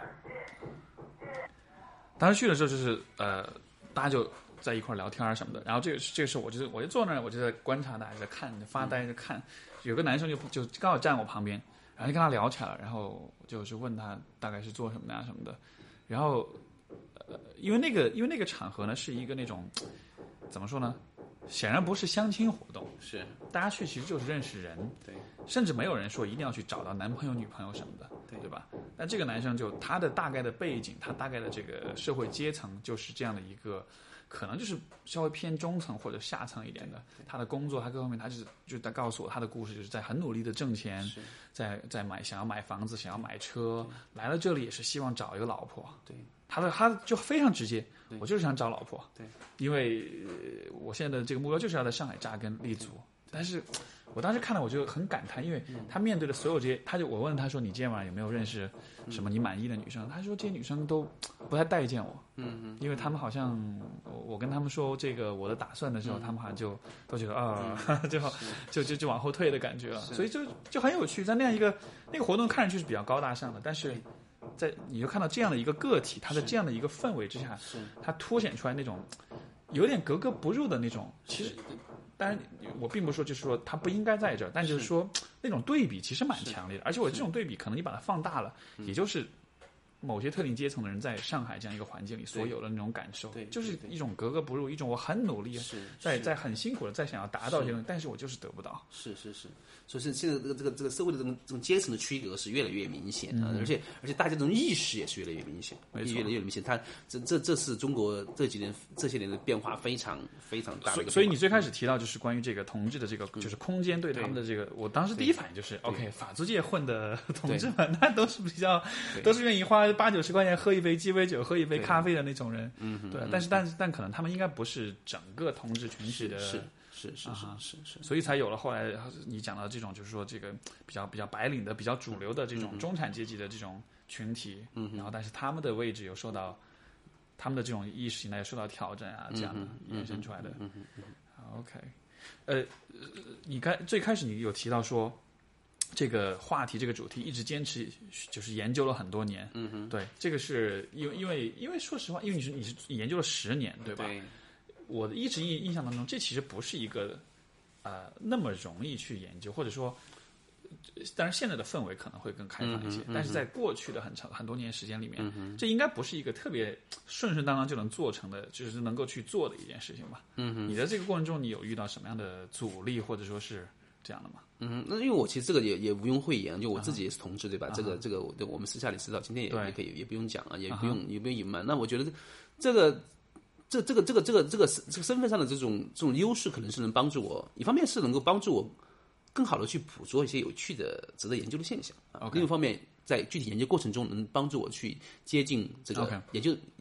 这个研究对象啊。这这这，我觉得这这点其实是个很很。当然不是说就就这样就可以了，肯定你还是要克服很多困难。比如说，当然，比如说举个例子啊，就是说在阶级的困难，阶级这种差异啊，不不是我们大家都是同志，然后我我就可以去非常好的去采访所有的是所有的这个同志，比如说现就像我像我以前前些年的研究比较侧重在都是在中产阶级啊，就是比如说是可能是生活经验这种生活方式和我比较接近，那我们有共同的讨论的话题，我是更容易接近他们，也更容易赢得他们的信任。是。但是这些年来，我开始有些反思啊，就有些反思，就是说，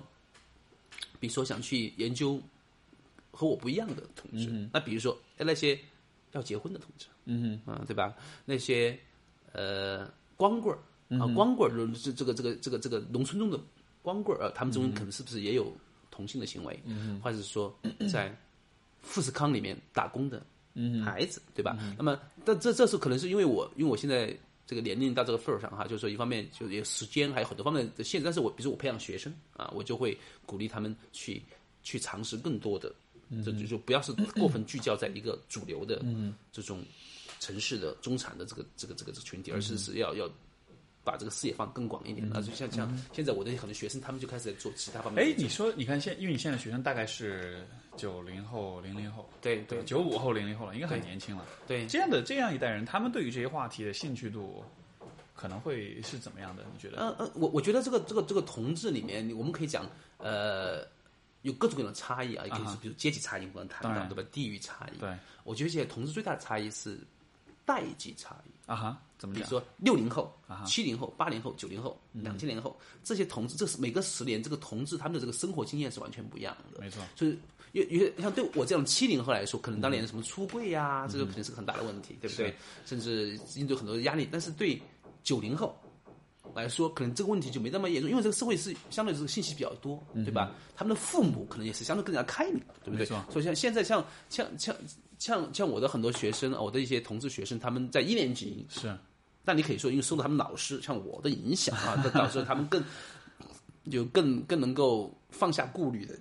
去出柜啊。但是整体来说，他们就是能够更更积极的，能够更更更好的去认同自己。那、那他没有更多的这种纠结啊，没有更多的纠结。我觉得这个代际差异是蛮明显的，蛮明显的。嗯，所以可能随就是现在的整体的氛围可能是越来越宽容的，对对接纳度越来越高，或者说是至少有了这样的一些空间去是是。给予不同的人群他们这种表达的机会啊。对对对对，这是这是和这个社会的整体进步有关系，当然也和我们具体个人，包括我自己的努力也有关系，对不对？所以说，我觉得这这个代际差异是个比较比较比较大的差异啊。嗯，其实你说到这里，我就在想到这个，有我我前前两天我在我的那个微信公众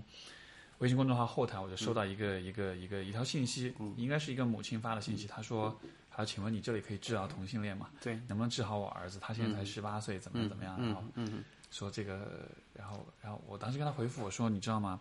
所有的告告诉你能够，所有人任何一个告诉你能治同性恋的人，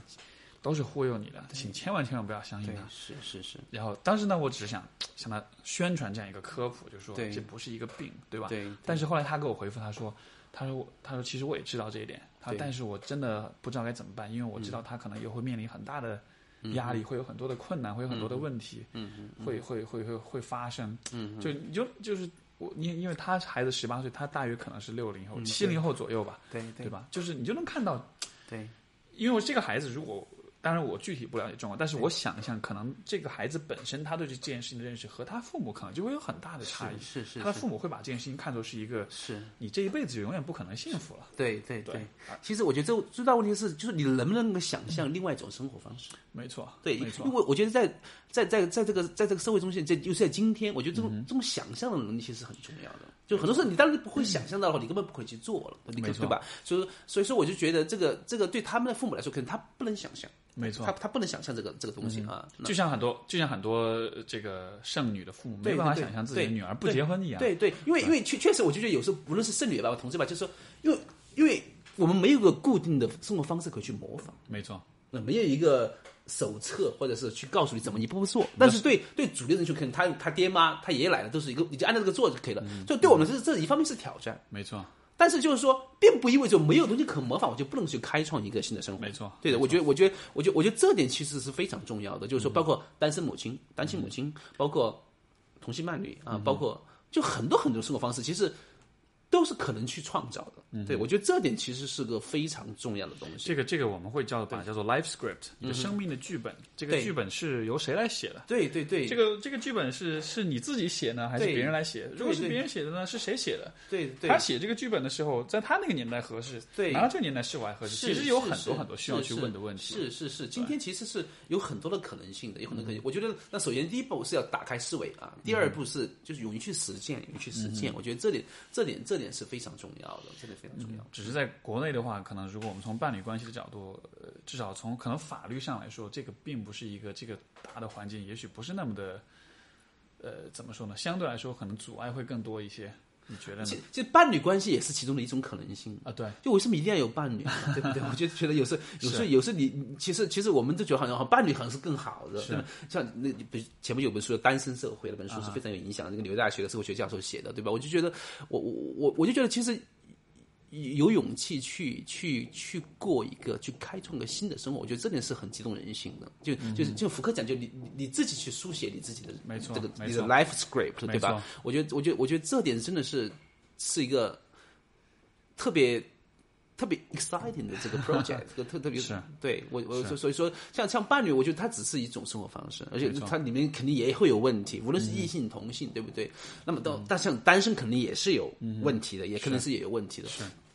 是最重要的是你对你你要做好准备啊，你要知道有怎样的方式、怎样的资源去应对它可能出现的问题，对不对？其实这个也是让我想到，就是说，你看，如果从，呃，比如说现在很多人想要去结婚啊什么的，他可能也是因为结婚这个剧本，它是一个，固定的写好的，它是固定写好的，而且它的影响力很大，它的可信度，它是一个很知名的剧本，对对。是一个著名剧作家写的剧本，所以说这看上去很可信，对。所以说呢，大家就会对呃很自然而然的去去去跟从他，但是并不有并并没有足够的这个反思和批判，就是说这到底是否适合我这个人？对，但是你要能问这个问题的前提是你需要先知道你这个人是什么样的。是是。是当你不清楚的时候，你又看到这样一个看上去很可信的东西的时候，其实这种逻辑可以，我觉得可以应用到现在中国的很多很多的现象当中。是是是就是我自己不清楚我自己的想法，是是我看到一个看上去还挺靠谱的东西的时候，我自然而然就会被它所吸引过去。是是，但是问题就在于，就像你说的，单身也好，非单身也好，结婚也好，不结婚也好，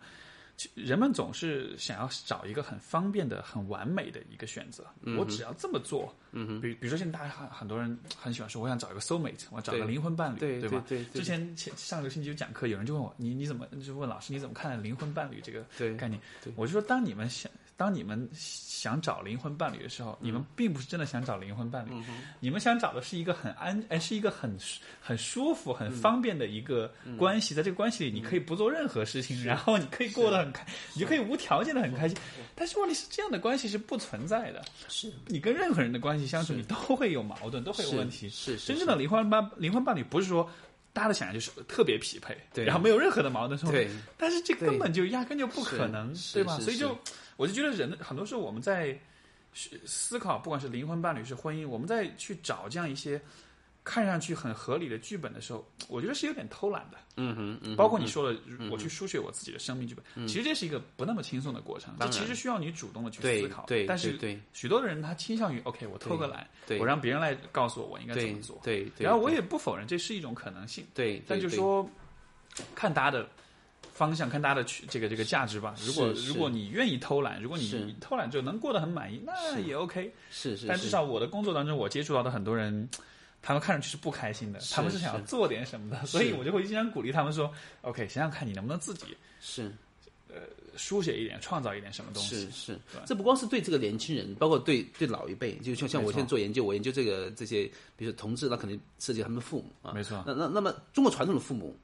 带孙子，嗯哼，这就是他们生活的意义，没错。全部意义，没错。所以所以现在同性恋这个这个还这个出来后，就对这个问题对这个进行挑战因为同性恋是没有孩子的，没错。所以很多父母是第一批，我就说，我我觉得这个同这个同志父母的研究，其实对中国老龄化是会有很大的启示，因为他们没有孙子可带了，就是他就必须要重新建构意义。没错，嗯，我就前不久也写了文章，就讲那个那些父母他们在，哎，既然带不了孙子了，那我要怎么办？嗯，也许我要考虑去学个东西，也许我要考虑去做个公益，我对也许把我的爱心，我的这种这种充溢出了爱，如果不能给我孙子，我去。给其他人，所以我就觉得，当时看到他们的故事，我觉得特别受启发。就是说，这这这这个过程不光是对年轻人，对老年人来说也是这样的。他们要去重新建构，去发现生活的意义，这点是个非常就是我觉得是个特别有意思的事情，尤其当我听到那个那个，比如说有个有个有个有有有有个有个母亲同志母亲就讲，就是说，他就说我我我现在我感谢我感谢我的孩子是同性恋，是为什么呢？因为正因为他是同性恋，我才学会了上网。我才学会了去发博客，我才学会了去跟人进行交流，才才在互联网中开了另外一个另外一个窗子，才会去学会做公益，才会去。不然的话，我就想的就是带带孙子，没错，就就全部去投到这个孩子身上了。现在我发现我的世界完全打开了，没错哎。通过这个过程中，我也认识到其他的父母，其实就是说，这个传统的婚姻和家庭这样一种制度，它对于父母其实也是非常压抑的。是是它其实否认了，或者是剥夺了父母这一代人他们的很多可能性。对对对因为在在在在中国，我们说就是就是就是就是就就你你你养就是叫哎那个叫怎么说养儿哎养儿防老，养儿防老嘛，就说你你你养孩子的目的就是为了老了之后有人照顾你，然后你们就你的你跟你的孩子的关系就就形成这样一种完全的相互的依赖，对吧？对？小时候我你小时候我养你，我老了你养我，我们就没有其他任何的可能性了。是是是，但是当我我觉得像那个呃呃呃广东那边那个同志亲友会嘛，对对。我之前也跟他们讲过课他们也我觉得就就是就是讲非暴力沟通，对当时去他们在上海开那个那个呃开他们的年会，然后进去之后就是大概三四十个这个同志的爸爸妈妈们，对我当时最大的一个震撼，对就是那种就是你看到这个人群，因为他们大概就跟我父母大概一个年龄，对对吧？对然后你就会明显感觉到这一波人的能量，他的那种气质，他的那种感觉，对跟一般的中年人是很不一样的。他们是，你会觉得他们特别有能量，他们特别兴奋，然后他们的这个因为我就说我我，所以当时我一上课，我先上去，我说我先跟你们坦白一下，我说我真的不，我真的觉得很不适应，因为 我习惯的，我印象中的中年人们，对吧？我觉得都是很对，不是那个样子，都是很传统，然后很一脸黑，然后就特别的对，担心我女儿没结婚，但是我们家孩子不 不生孩子，对对。但是你看到他们，你会发现他们的这个状态真的是是非常不一样。是是所以由此就想到了，OK，那如果像你说的。当然，这个群体他很特别，因为他们的孩他们的孩子没有后子孙后代，所以他们就从这个当中解放出来，他们去做公益，做各种各样的事情。但是这个我就由此引申出一个话题，就是，呃，我们说就是怎么样去，就是 aging gracefully，怎么样去用一种很优雅的、用一种很美好的方式去面对自己的这个老龄化，面对自己的老年。对。因为现在我觉得主流的话语权，你看对于年轻人来说，他的压抑的部分在于逼着大家结婚，对这是一种，我觉得这是一种压抑。对对于老年人其实也是一种压抑。你唯一能做的角色就是带孩子，如果你不带角色，你不带孩子，你就没有任何价值。是是对吧？所以我觉得从人的角度，其实这这个中老年这个群体，他们其实也是也是挺可怜，他也是需要面对这样一种限制，而且他们自己可能也意识不到。是，就是因为上海这个老龄化是比较比较突出的问题，对对吧？那么，即便你有了孩子，空巢家庭，对不对？对吧？这现在因为独生子女政策所导致的，那毕竟有一方是带不带不了孙子的，对没错不对？所以这这，我觉得这个这个这个这个问题真的是，现在我现现在可能还没有引起足够的关注，对吧？嗯我但是我觉得觉得，我不知道，就是有有的时候是说。我希望我老的时候，我知道该怎么做。嗯因为有有，也许你父母的，你可能你没法去改变他们，但是、但是我老的时候，我应该怎么去准备这样一种你刚才讲的这种这种这种优雅的老气或者怎么样的，嗯对，我觉得我觉得我觉得对，至少对我们年轻人或者说能够有、啊有机会的去要要思考这个问题，你真的真的要需要要去思考这个问题。是嗯，可能可能我在想，我我我如果我在老的时候，可能也大概会延续现在的生活方式，会有很多的兴趣爱好，会有很多的朋友，对。而且我的视角可能也不只是局限于就是我自己的工作或者我自己关注那么一一两点的事情，对。就是可能我觉得就是会有更开放的一种心态。是。我觉得这样的一种生活方式其实是会真的是会让人，就像我所看我所看到那些那些父母一对样，对对，真的是会让他们就是说的俗点，青春永驻的感觉。虽然你年纪大，但是并不代表你的生活状态是就会变得非常的死板，对。非常一成不变。你还依然可以是是。像像我父亲也是这样的一个人，他也是一个就是思想很很开放然后他因为他是做记者嘛，所以说他的这个可能视野啊，他的这个思维思想方法，我觉得的确是跟同龄的其他爸爸有点不一样。是是，所以说就是他能够保持一个很新鲜的一个视角去看待生活中的所有这一切，那带来的结果就是你并不会觉得自己有多么的老，是老更像是一个，当你怎么说呢？我会觉得老是一个准备好死亡的一个过程。嗯嗯嗯哼，但是如果你已经在准备死了的话，那你的你对你的生活，你对你的生的部分又能做多少事情呢？所以我就觉得这个这，包括现在我会觉得有些，比如说稍微再年轻一点的人，四五十岁、四十甚至三十岁的人，我就觉得。他们的生活方式就有点像是在准备着去死亡，一样你就是这个样子了。我没有，我不需要再学新的东西，我不需要再看新的东西，我就是按照这样的方式一步一步一步走下去。是是，对，这样的一种这样的一种生命剧本，对吧？我觉得还蛮可怕的。对对，但是我需刚需要补充，就就那帮父我不是说你孩子是同性恋你就啊哈，不能够有孙子。其实我去那个研究，我我现在访了将近三十个这个 gay and lesbian couple，、嗯其中有七个是养孩子的，OK，就说就说现在其实。孩子是抱孙子是可能的，就是这 这这这，所以说这这这这方面，这个父母有有有可以说他们调来新的新的希望。但是我觉得经历过这一关以后，他可能是他的很多想法和传统的和那些主流的父母又不太一样，对不对？是所以说那那帮那个那个那养孩子的同性恋，他也都是现在中国社会也开始有了，而他们也有也也也有非常有趣的故事啊，他们。是就收养嘛？反而收养现在是在我的案例中是没有一例的。哦收养是因为现在一是有这个，我觉得有两个因素，第一是制度性障碍，中国是单身是不能收养的。哦，明白，对吧？是所以说你你你没结婚你怎么收养？第二是，就中国人可能还是有想法是是要我自己的孩子。OK，那么他们可能更多的是采用这种代孕的方式啊哈去去去去去去那个。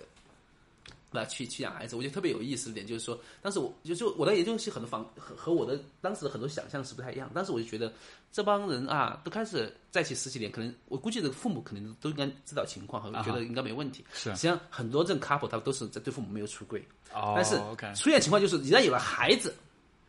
我现在我我我的七个我的七个反正七个个案中有四个是已经在养孩子了。嗯这四个案案例中，所有的其中有一个人的父母都是来带孩子的。啊，就说就就就最好的一个例子是一个我我我访谈的那俩都是都是非常好的白领啊，工作也非常好，他们在一起十几年啊，在身上就。是两是两个男性，两个男性啊，但是他们就是一直没有出轨，俩都没出轨，没出轨。然后最后呢，他们决定要个孩子，要孩子，这个孩子生出来了以后，好，其中呢有一个，那父母在北京啊，他都飞到北京去，他就跟那个他他爸妈，我我有个事情想跟他们讲一下。他说我是同性恋啊，这这个这个这个妈就说，你你终于告诉我们了，终于告诉我了。但是什么意思？他父母是知道的吗？父母父母可能以前就就就也也也许有怀疑嘛，三十八岁了不结婚，你不交女朋友对吧？他就终于告诉我，但是可能可能还还没等父母有进一步的情感反应，然后他就说，那拿出相片告诉你个事儿，你们有孙子。这个父母说。你确定这不是另外一个谎言？就你们这那个是你瞒了我们这十几年对吧？这这这这真的，这是你们的孙子。OK，这父母第二个礼拜就从北京飞到上海来带孩子，带到现在，孩子现在两岁多了。哇！再从来没讨论过什么同性恋的问题了，这个伴侣也都能接受了，就说哎，你们俩好好上班，孩子交给我。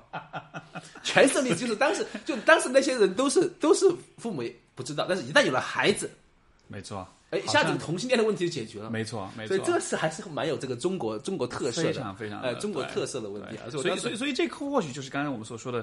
这种对于中老年人的生命剧本，他们其实也是很受局限的。对对，如果你如果你让他跳出这个剧本，对，他真的是不知道该做什么，他怎么办？他只能来捉你了啊！你同性恋怎么样怎么样了，对吧？你你违反了这个什么？但其实你给他一个。方向，你给他一个可以抓的一个东西，对对对，然后 自己自己就忙自己的去了。对对对，所以当时我就觉得，就是就是这这刚讲的资本，就是他也不是同性恋，不也不是一定就不能有孩子啊，现在也有孩子。那我觉得这也是种新的区别，就是没错，中国同性恋怎么可能有孩子？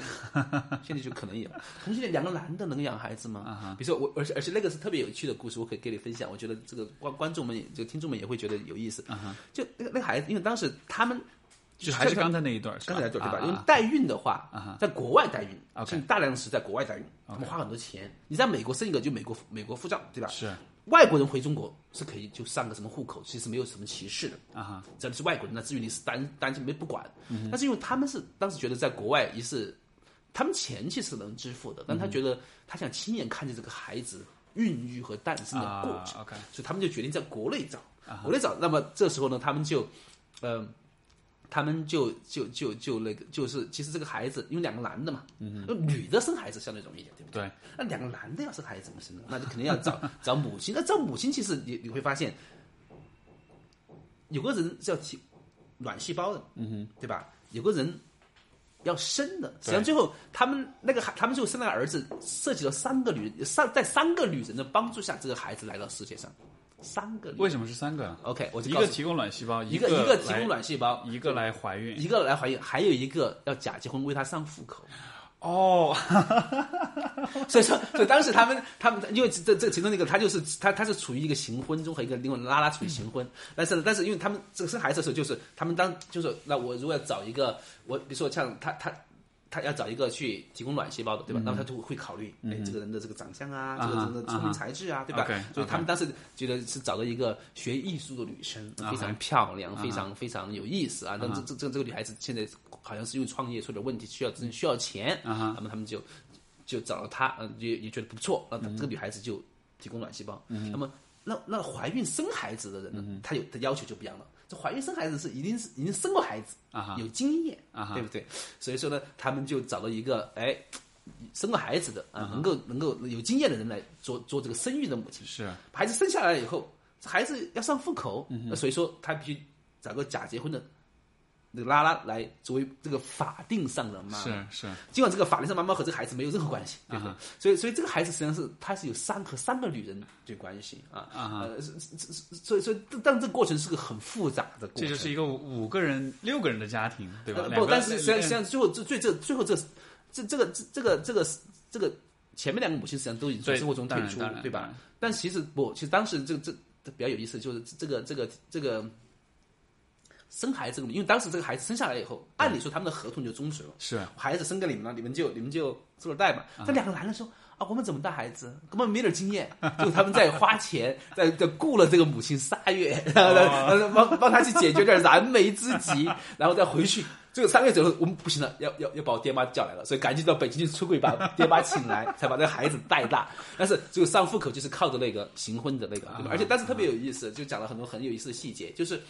就是爹妈嘛，他最后接受这关系，对吧？那他是那个爹妈是不能够想象这孩子没有妈妈的，因为孩子没有爸爸，其实可以想象，对吧？这爸爸是个负心郎走了，对吧？反正无所谓，对吧？那个孩一个孩子怎么后面没有妈妈？这个这个这这个父母不能想象，所以所以因为当时他们是处于这个行婚关系，所以那个那个那个拉拉呢，有时候也会也会到他们家里来，就礼节性的拜访，然后呢，然后这个父母就特别希望这个孩子和这个拉拉建立感情，那这个拉拉连怎么抱孩子都不会抱，那怎么抱都不会抱，然后就觉得我干嘛要去当这个妈，对吧？然后然后这个父母就还是啊不能想象这个孩子没有妈，那个哎，我觉得那个故事非常精彩，非常有意思，对他们怎么去调动那种。这种可能性是今天中国社会所提供的哈可能性，然后怎么去实现一个不可能完成的任务？没错，没错，对吧？就就我当时听的故事，我就觉得太棒了，就是你们有很多很精彩的，很多很出人意料的，很多，但是又在情理之中的，又是在情理之中的。对呀，对呀，又情理之中。没错，没错。所以说现在就是说，对，就是说在中国社会其实有很多的可能性。没错，嗯，对，同志，你要孩子。你不要孩子，单身你要孩子，你不要孩子，你要结婚你不结婚，都有很多可能性。我就觉得，其实我觉得我们自己要调动更多的这种呃自己的这种 agency 或者我们自己的能动性去去书写我们自己的这个人生剧本。我觉得这点可能是这样，这样我们有在这，我觉得才不会后悔吧。我觉得现现在是现在现在，如果你再次抱怨，嗯但我觉得这里面肯定有个阶级维度啊，你抱怨，但是但是对很多人如果有条件去话，我觉得不要去抱怨，积极的去创造一个。属于你自己的生活和你生活所具的意义，我觉得这点是最重要的。嗯嗯嗯，这个呃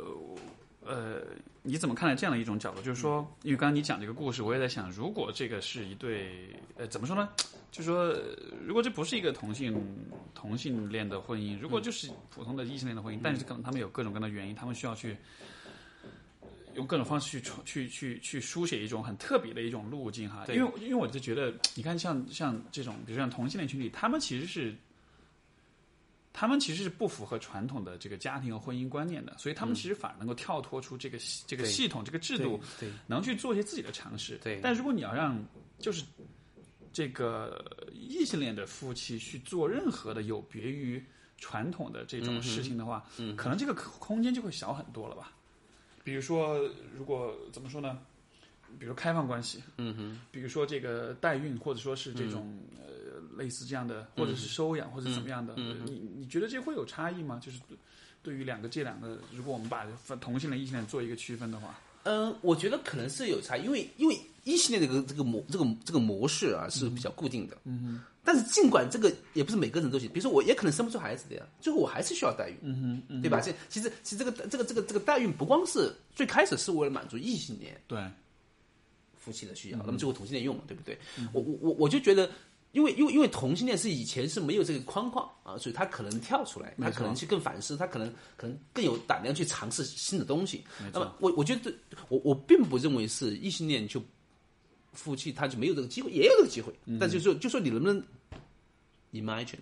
没错，有有你你你你有有没有那还有没有勇气啊？去去去，因为我相信他们也会中间也有问题的，也有问题，对吧？他也婚姻激情的丧事啊，或不能生孩子，都会这或或者比如说刚刚这个状况，我想象的，比如说一个一个，比如说一个夫妻，这个妻子呢，她愿意提，她愿意做这个卵子的提供者，对，但她不愿意怀孕，对对对对对对对是，对吧？或者说她怀孕之后，她不愿意去照顾这个小孩，或者怎么样的？那其实这也是有需要对对不同的可能性，对对对，像像这种就是说，就是说，包括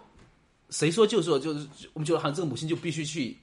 提供卵子，必须去。怀必须照顾，好像这都是一体的。其实你个人例子，个这这这个角色可以分的，对不对？没错。所以说，刚刚你那个故事里那几个角色，对对对，我就已经把它分好。对对，这三个女人在扮演母亲的角色，对吧？我觉得这是非常好的例子。就是我们去掐你的 motherhood，不一定就是说就是前后一致，对吧？就就说为什么我不可以选择？我只想做其中一部分的 mother，嗯，而另外一部分我愿意去。或者是或或者让其他人来做，或者或愿意放弃，或者是愿意愿意去，我希望有人来帮助我，对不对？所以所以说，我觉得，对刚才我谢你的你你刚才这这这这这种这种提示，就是说，我觉得